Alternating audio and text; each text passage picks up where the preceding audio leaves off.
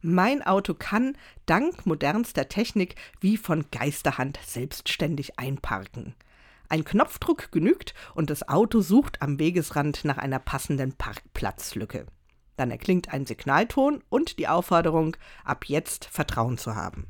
So steht es natürlich nicht in der Anzeige, dort steht, dass ab nun der automatische Assistent übernimmt. Vertrauen, das sagt sich so einfach und ist doch das Schwierigste von der Welt. Wenn du jemanden voll und ganz vertraust, bekommst du entweder einen Freund oder eine Lektion fürs Leben, heißt es. Klar, Vertrauen ist wichtig für unser Leben. Beständiges Misstrauen kann uns bis ins tiefste Innerste zerrütten. Es braucht immer wieder neu Vertrauen in die Technik, in Menschen und auch in einen Gott. Immerhin gibt es eine kleine Lektion in Sachen Vertrauen, wenn mich das Auto in sehr kleine Parklücken steuert. Lass einfach los, sagt es, und vertraue.